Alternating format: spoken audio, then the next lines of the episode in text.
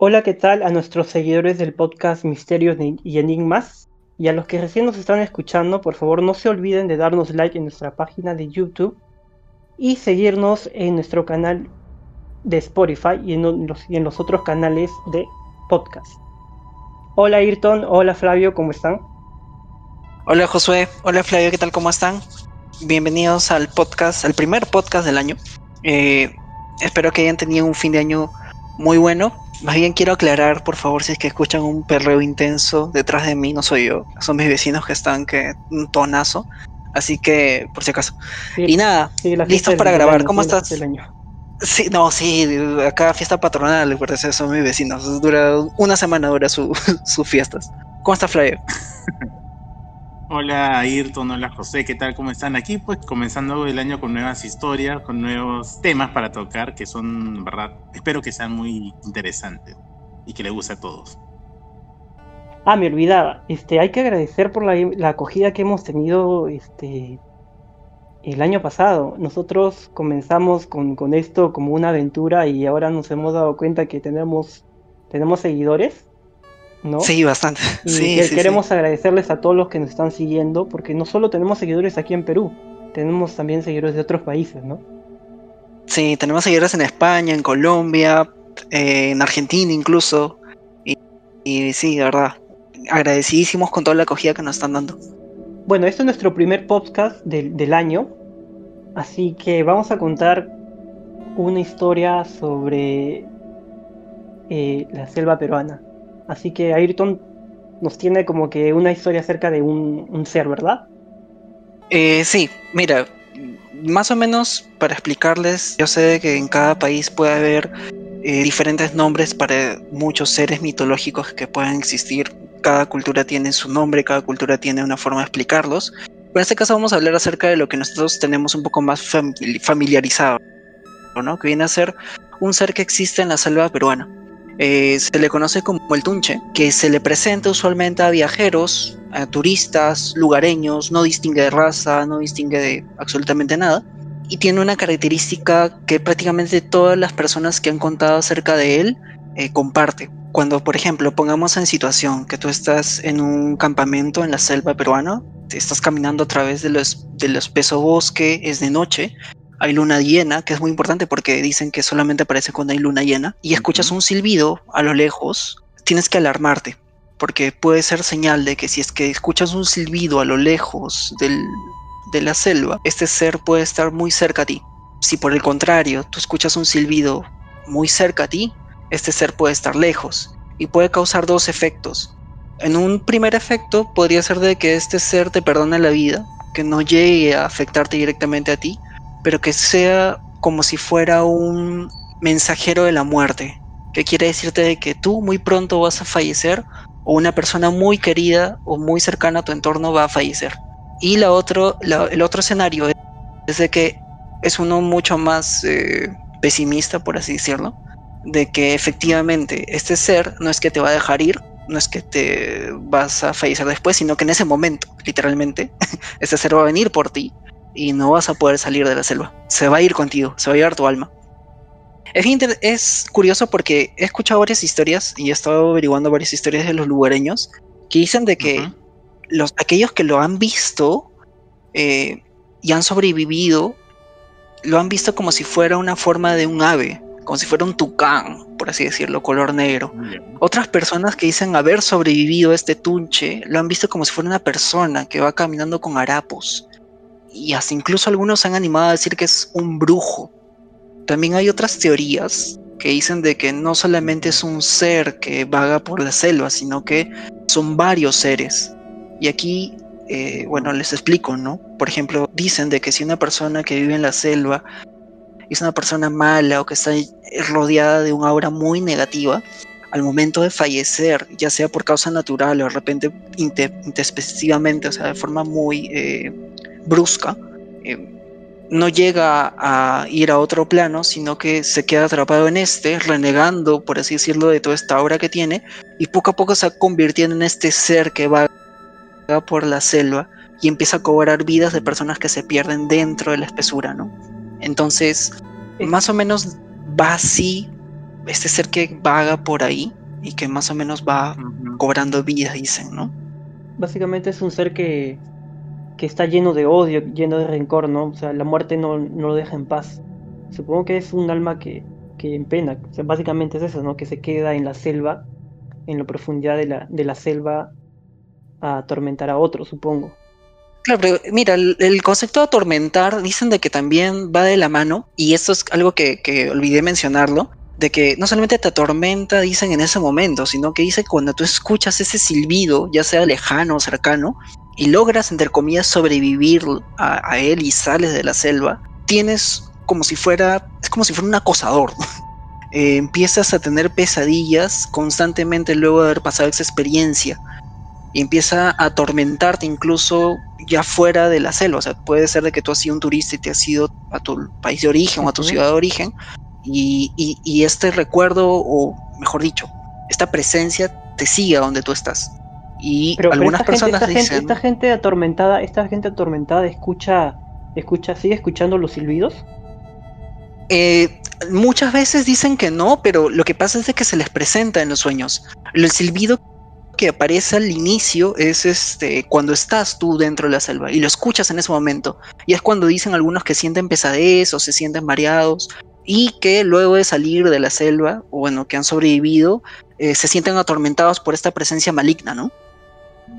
Sí, porque resulta curioso que, que el sonido cause esto, ¿no? Porque si hay detrás de esto eh, un efecto. Por ejemplo, nosotros, por ejemplo, al comer, se hace una cena y y uno de tus hermanos por fastidiarte este, empieza a rechinar con, con, el tenedor en el plato, ¿no? Le empieza a sobar en el plato y entonces este sonido jodido que a mí, por ejemplo, cuando estoy comiendo y alguien está, estamos comiendo, y alguien hace sonar su plato con, con, con, el tenedor, entonces a mí se me yeah. el cuerpo y me empiezo a debilitar. A mí me pasaba con la pizarra.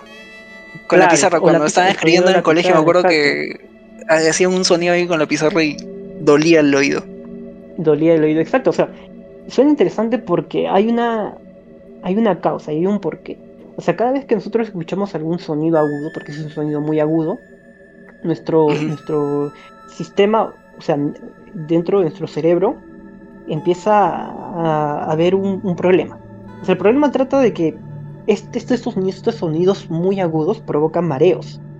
Y si son muy intensos y son muy constantes, estos sonidos nos empieza a dar un poco de vértigo y náusea.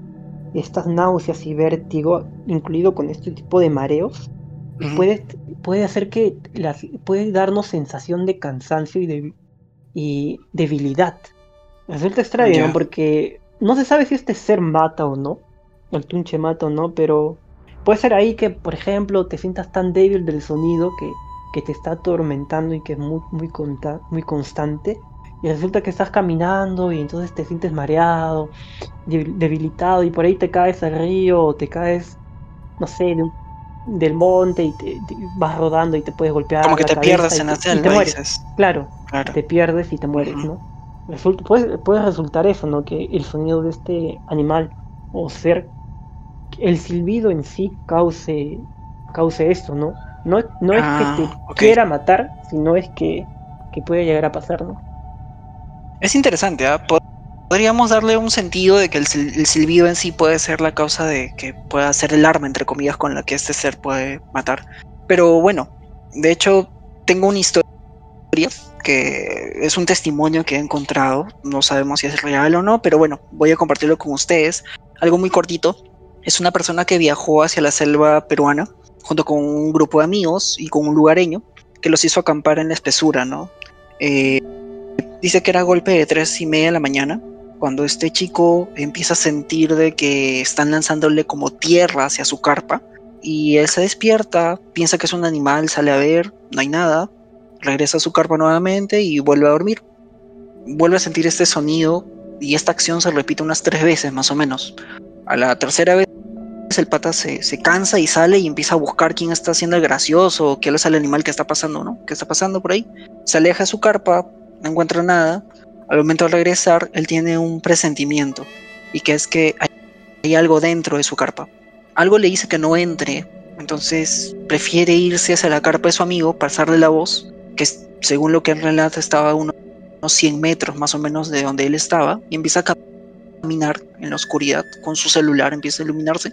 Y mientras va caminando, él dice escuchar este silbido característico del tunche, ¿ya? Que en ese momento él no sabía que era el tunche ni absoluto, pero bueno, escucha este silbido y al momento de escucharlo a lo lejos, él empieza a sentir un cansancio y empieza a tener los músculos muy rígidos. Según lo que él relata, es tanta la, rigidez que siente en su cuerpo que se siente como si fuera un robot y que le cuesta caminar, le cuesta un montón avanzar hacia la carpa de su amigo. Llega hacia la carpa más o menos a las 5 de la mañana y es la hora donde empieza a amanecer. Su amigo sale en la carpa y lo encuentra a este chico tirado, arrastrándose prácticamente, casi tiritando y sin decir nada lo coge del suelo y le empieza a dar cañazo a través de sus dientes que están apretados y le hace fumar eh, una hierba que es como mapache, mapache me parece que se llama, le empieza a hacer fumar eso eh, y le dice golpea el cigarro, golpea el cigarro. Dice que a los pocos minutos de que él empieza a recibir este tipo de ritual, por así decirlo, este, empieza a sentirse mejor, empieza a tener su cuerpo más ligero y pues le preguntan qué le había pasado y qué sé yo, y él no recuerda muy bien. Pasa la situación, no hay mayor explicación, tampoco su amigo le dice nada. Mm, él cuenta que pasan 16 años, vuelve a tener contacto con una persona de la selva y le relata esa historia, ¿no? Que él pasó. Y esta persona de la selva le dice, lo que pasa es que tú has tenido un encuentro con el tunche. Y tú tienes que estar muy agradecido con la persona que te atendió porque él ha hecho un ritual para que no te del mal de ojo del Tunche para que el Tunche no te persiga. Y que bueno, él comparte su experiencia y dice que para él el Tunche, este ser maligno que ronda la selva, es real, ¿no? Bueno, puede ser algo que sucedió, puede ser algo que no, pero siempre va a quedar esa duda.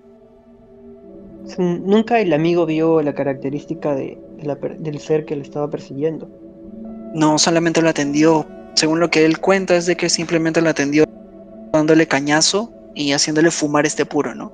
Y después de unos minutos como que pudo estar como que mucho, mucho mejor de salud. Con esto lo que les he comentado, y bueno, con lo que tú has dicho, Josué, más o menos podríamos decir de que sí, puede ser un efecto secundario del silbido, podría ser una sugestión de las personas que viven en la selva.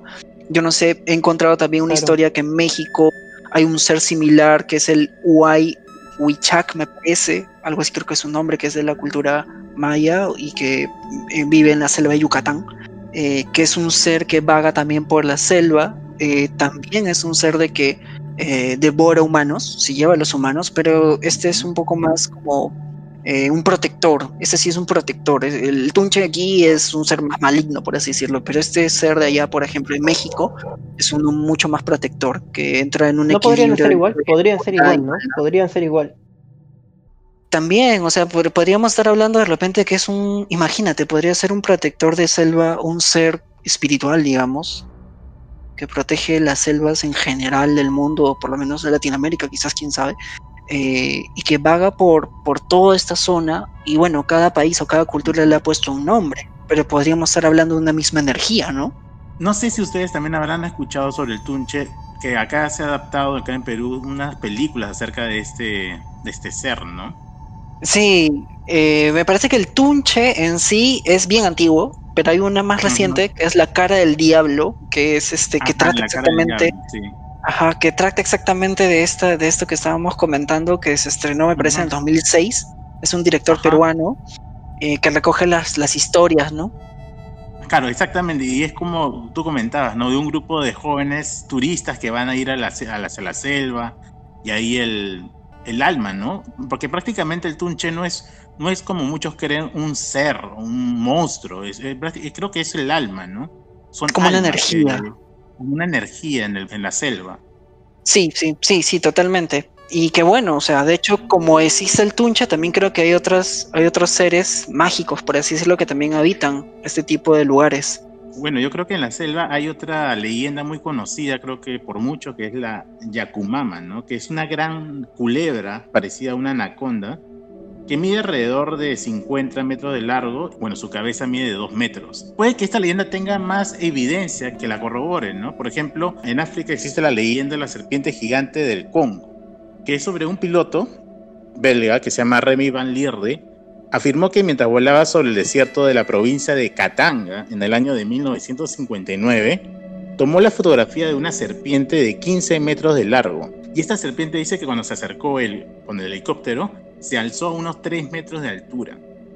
Si se imaginan el tamaño de esta serpiente, 15 metros de largo. Pero si se dan cuenta, la relación entre esta serpiente y la leyenda de la de Akumama es como que podría ser cierta, ¿no? Pero obviamente como es una leyenda exageran. Por ejemplo, el tamaño de 50 metros es, mucho, ¿no? Pero puede que sí exista esta enorme anaconda en, medio de la selva amazónica, ¿no?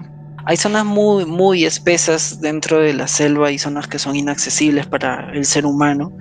No sería muy, muy descabellado, ¿no? Pensar de que podría existir un animal de ese tamaño, ¿no? Ahora, 50 metros no lo sé. demasiado, es demasiado. Demasiado, yo creo que. Pero. Media, cuadra. de 15 metros me parece más razonable. Claro, pero por ejemplo, otro caso, bueno, que se dio acá en la Amazonía sudamericana es de Percy Fawcett. Si no me acuerdo si es americano o británico. Es un explorador que trataba de buscar el dorado en la, acá en la Amazonía.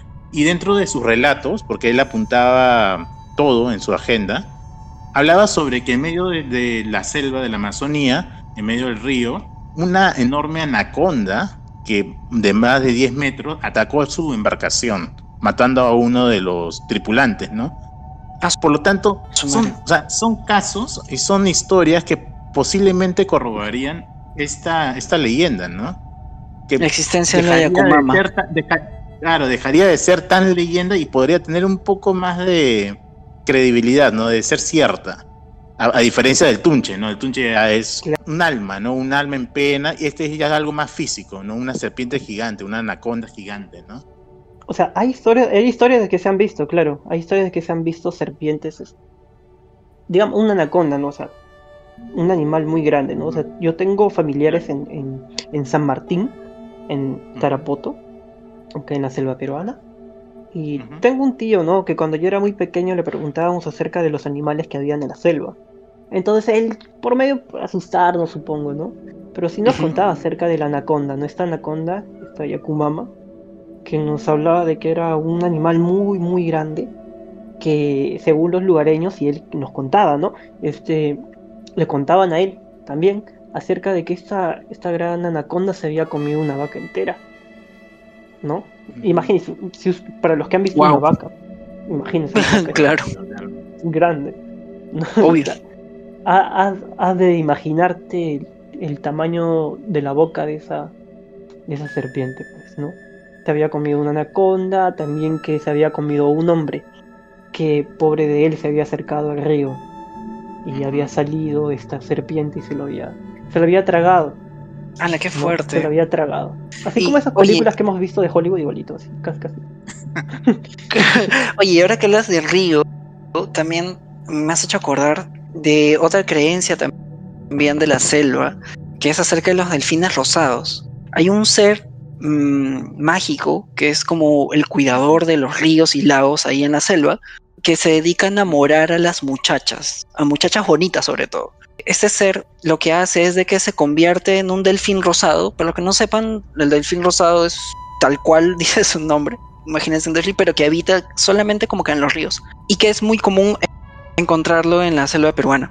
Entonces se transforma en este, en este delfín rosado y cuando está cerca de una mujer bonita se vuelve a transformar en un hombre guapo, la enamora, le hechiza y la lleva a su mundo submarino. Coincide mucho con esta esta historia de Poseidón, ¿no?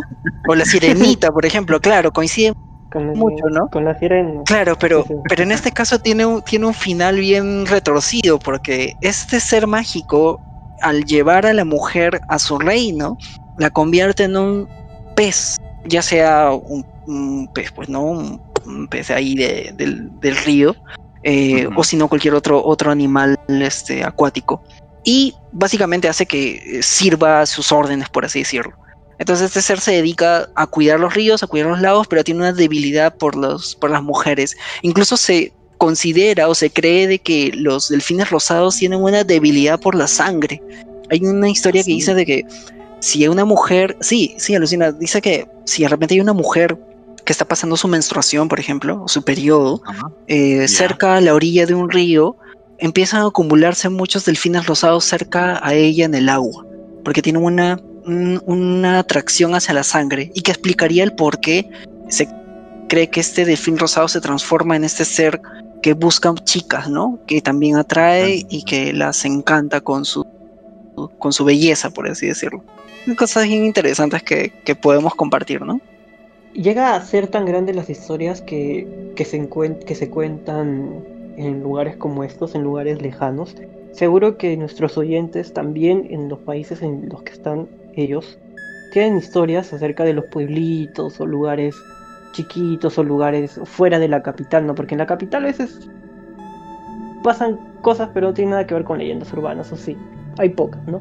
Pero en los lugares, por ejemplo, provincias, cuando uno, cuando uno se va de viaje, siempre espera buscar una aventura, ¿no? Siempre espera encontrar este aparte de la belleza natural del lugar, espera contar una historia, ¿no? Y siempre hay una historia que contar en, lugares como la selva, en la sierra o, incluso aquí en la costa, ¿no? Eh, si ustedes, nuestros oyentes, tienen alguna historia, por favor coméntenos. Tal vez nosotros vamos a averiguar, vamos a averiguar acerca de lo que nos están hablando y seguro que lo vamos a poner en un podcast averiguamos bien lo que nos están hablando, de sus historias, y seguro vamos a tener un podcast dedicado a, su historia. A seres mitológicos. Nos pueden mandar, incluso a través del link de Spotify, nos pueden mandar mensajes de voz. Ahí abajo en el capítulo dice Send a Message. Ahí pueden mandarnos un, enlace con su voz o de repente dejarnos comentarios también en nuestra página de YouTube, en el apartado de comentarios, y ahí vamos a estar chequeando cualquier, cualquier feed que puedas que puedan darnos. Sí, sí, sí, han sido historias muy interesantes. Y espero, sí, como dicen Ayrton, José, nos, por, por, favor, coméntenos y cuéntenos sus historias, que muchas historias a veces se quedan en el olvido.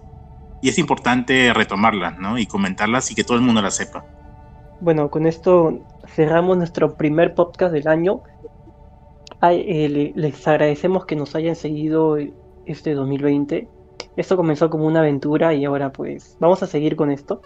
Esperemos contar muchas más historias. Muchas gracias y esperamos seguir contando con todo su apoyo y si pueden compartirnos o les parece interesante, pues genial. Y estamos aquí para seguir creando contenido. Así que muchas gracias con todos y nos estamos viendo en un nuevo episodio. Ya nos estamos viendo muchachos.